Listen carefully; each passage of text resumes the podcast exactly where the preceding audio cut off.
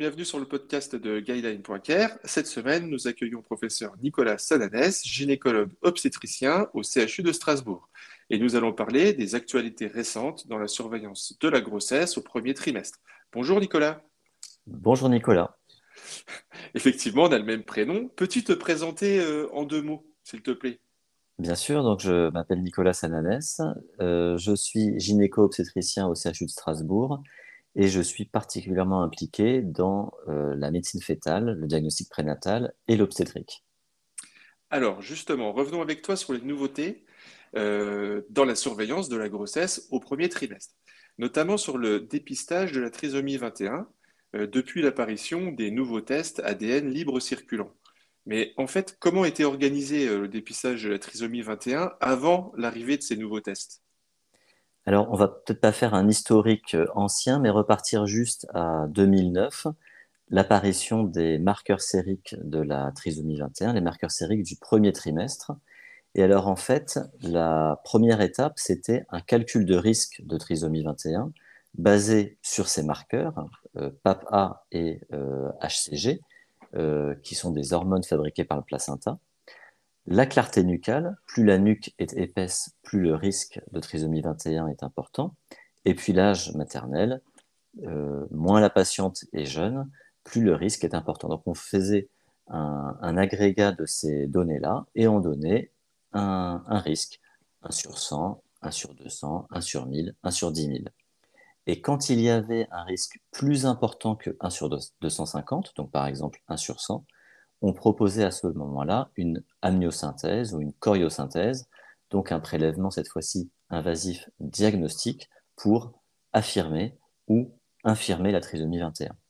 Mais le problème, c'est qu'en fait, l'efficacité était limitée pour deux raisons. Euh, déjà, la sensibilité, donc le taux de détection, euh, n'était que aux alentours de 80-85%, donc on passait à côté de une quinzaine de pourcents de trisomie 21, mais aussi euh, quand on faisait une amniosynthèse ou un prélèvement fœtal pour un risque plus important que 1 sur 250, il n'y avait que 3, 4, 5% d'amniosynthèse positive, donc de véritable trisomie 21. Donc une valeur prédictive positive de ce dépistage euh, de, de l'ordre de 3 à 5%. Donc on faisait quand même 95%, d'amyosynthèse inutile.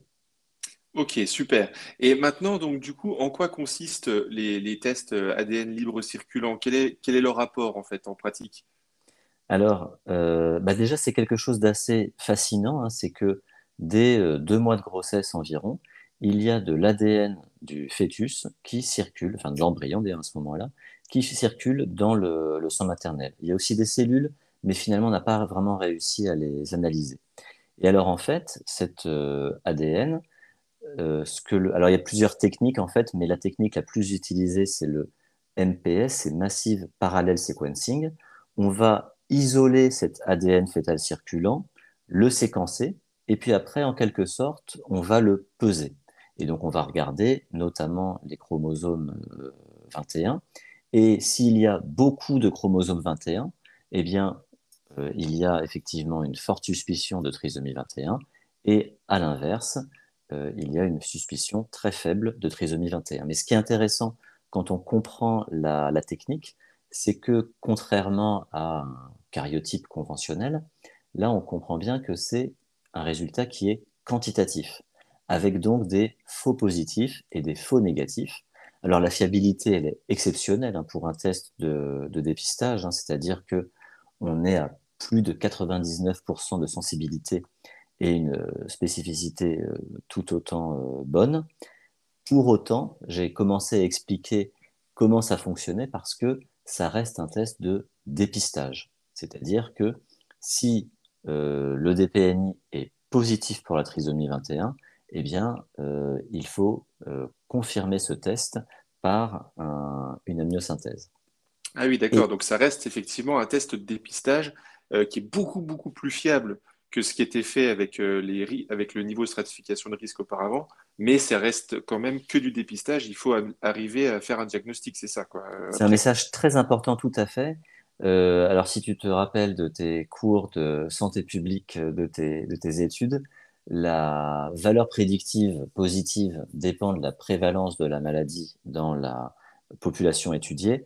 Mais donc, globalement, en fonction de la population à qui on applique ce DPNI, la valeur prédictive positive, elle est entre 50 ou 80% comparé aux 3-4% dont je parlais juste avant.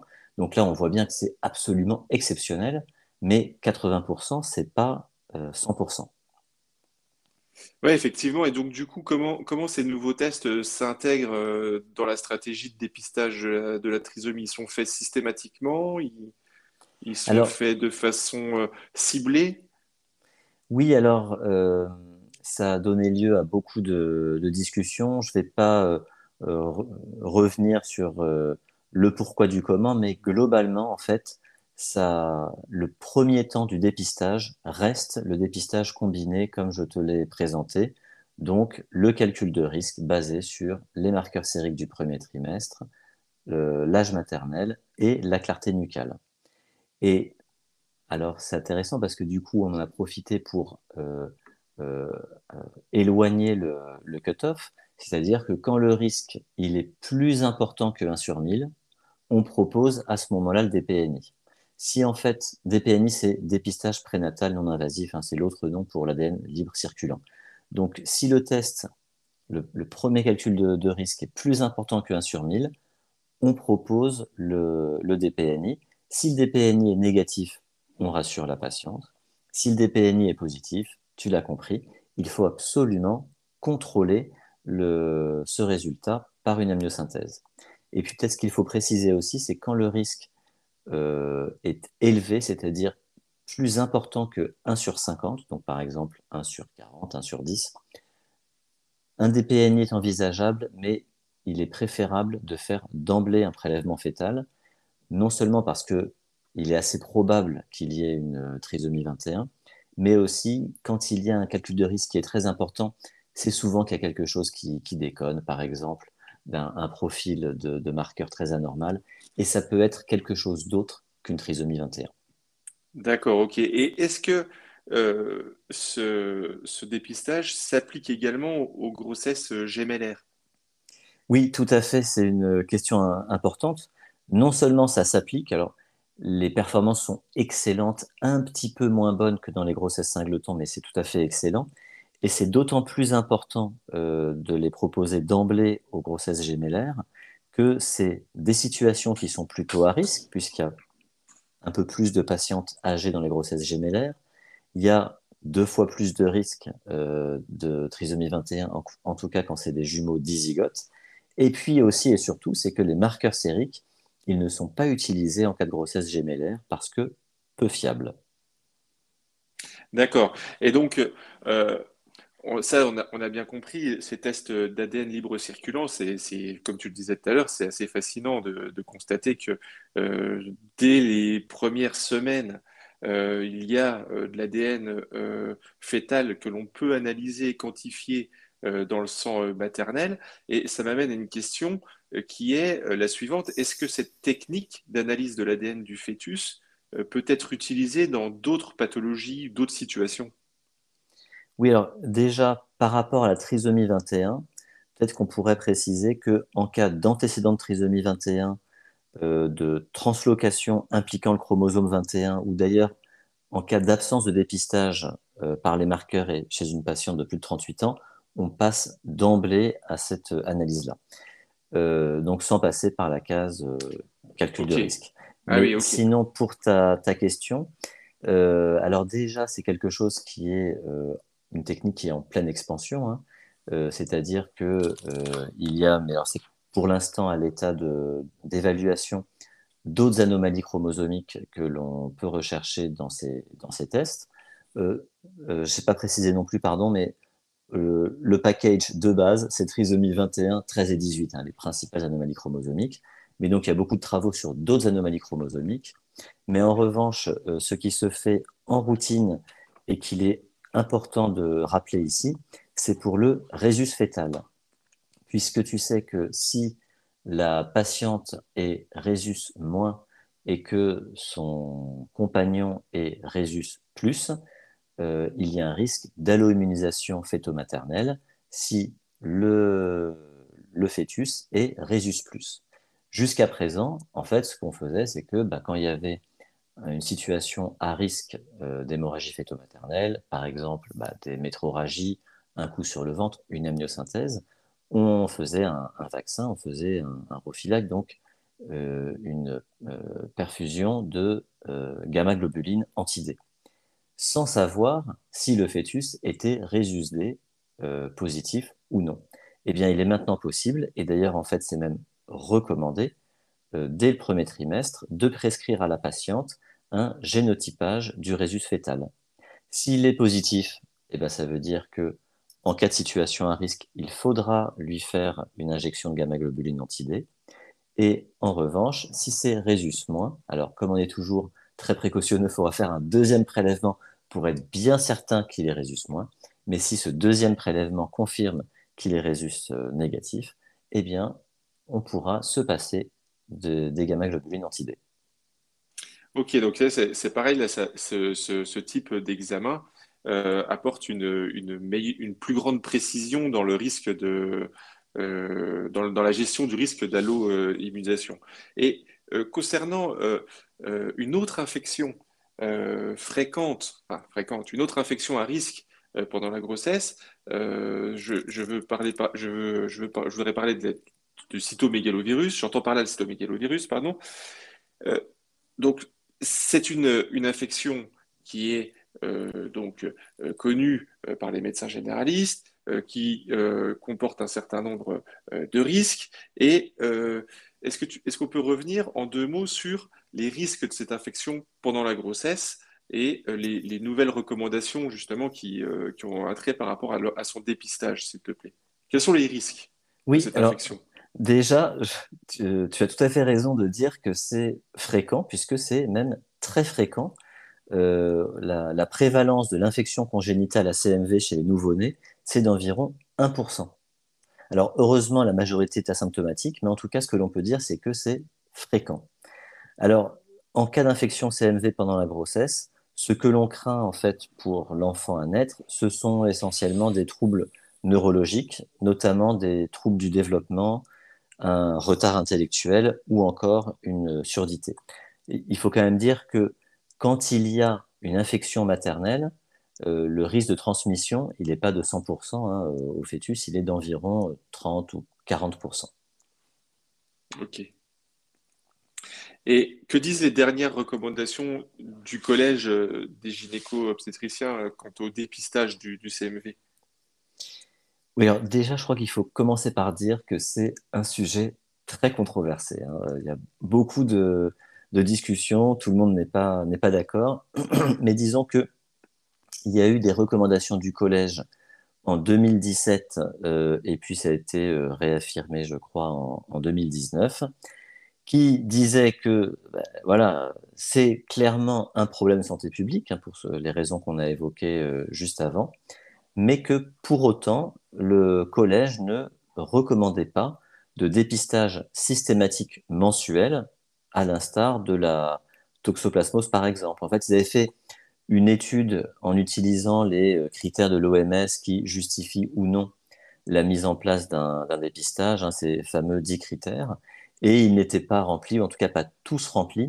notamment parce que l'évaluation pronostique en cas d'infection au CMV, elle est très délicate, hein, et, on a dit que la majorité était asymptomatique, et que l'intérêt d'un traitement curatif, euh, il est débattu, mais en tout cas, il n'est pas euh, absolument clair. Donc, ce que disaient les, recommandations du collège, c'est pas de dépistage mensuel.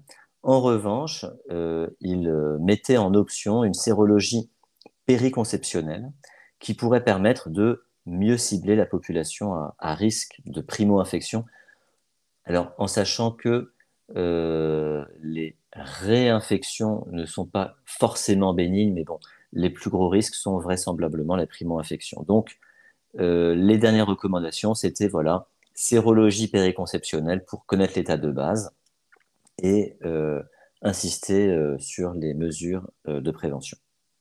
Alors justement, euh, les controverses, elles semblent naître euh, de données, enfin d'études, euh, de deux ou trois études récentes. Euh, que- quelles sont ces, justement ces, nouvelles données qui viennent un peu euh, rebattre les cartes en fait en matière d'infection au CMV? Alors en fait, la controverse, non, elle date déjà d'avant ces, recommandations-là. Et les études récentes, même s'il n'y a pas encore de recommandations par rapport à, celles-ci, euh, au contraire, je crois qu'elles mettent globalement la communauté scientifique euh, française, euh, mais même mondiale, plutôt d'accord. Il y a, en fait deux, deux grosses, deux grosses études. hein. La première, c'est une euh, grosse cohorte de suivi euh, de plus de 200 enfants de mémoire, qui était publiée il y a deux ans par euh, Fort Bardon, qui montrait que seules les infections au premier trimestre de la grossesse seraient à risque de forme grave. Ça, c'est le premier point.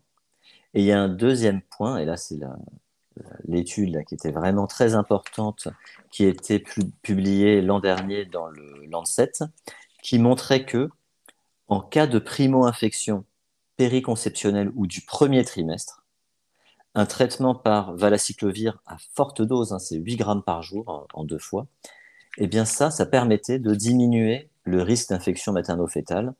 Euh, je vous parlais de 30%, là je crois qu'il est divisé par euh, deux ou trois, je ne sais plus.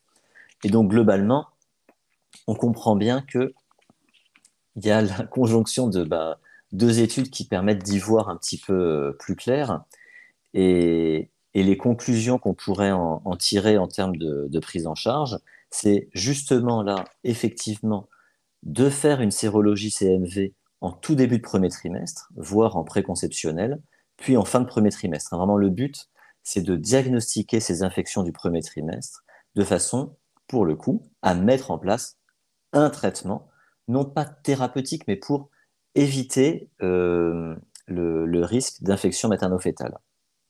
Et en revanche, c'est ça qui reste encore euh, discuté, mais au-delà du premier trimestre, pas de dépistage systématique, comme c'était déjà évoqué dans les recommandations du, collège. Certaines équipes le recommandent, mais ce n'est pas consensuel. Et à titre personnel, moi, je n'y suis pas favorable. Donc en fait, on, resserre l'étau sur le premier trimestre en matière de, de, dépistage, euh, parce qu'on sait que lorsque l'infection euh, va dire oui, l'infection materno-fétale se passe au premier trimestre, les risques sont très importants et donc euh, euh, et ils sont moins importants, à contrario, à, au deuxième et troisième trimestre. Donc on resserre en faisant un examen au début du premier trimestre et à la fin du premier trimestre pour pouvoir diminuer le risque de transmission.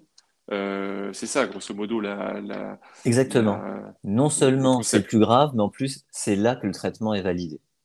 Et en, voilà. Et en plus, c'est là que le traitement est validé.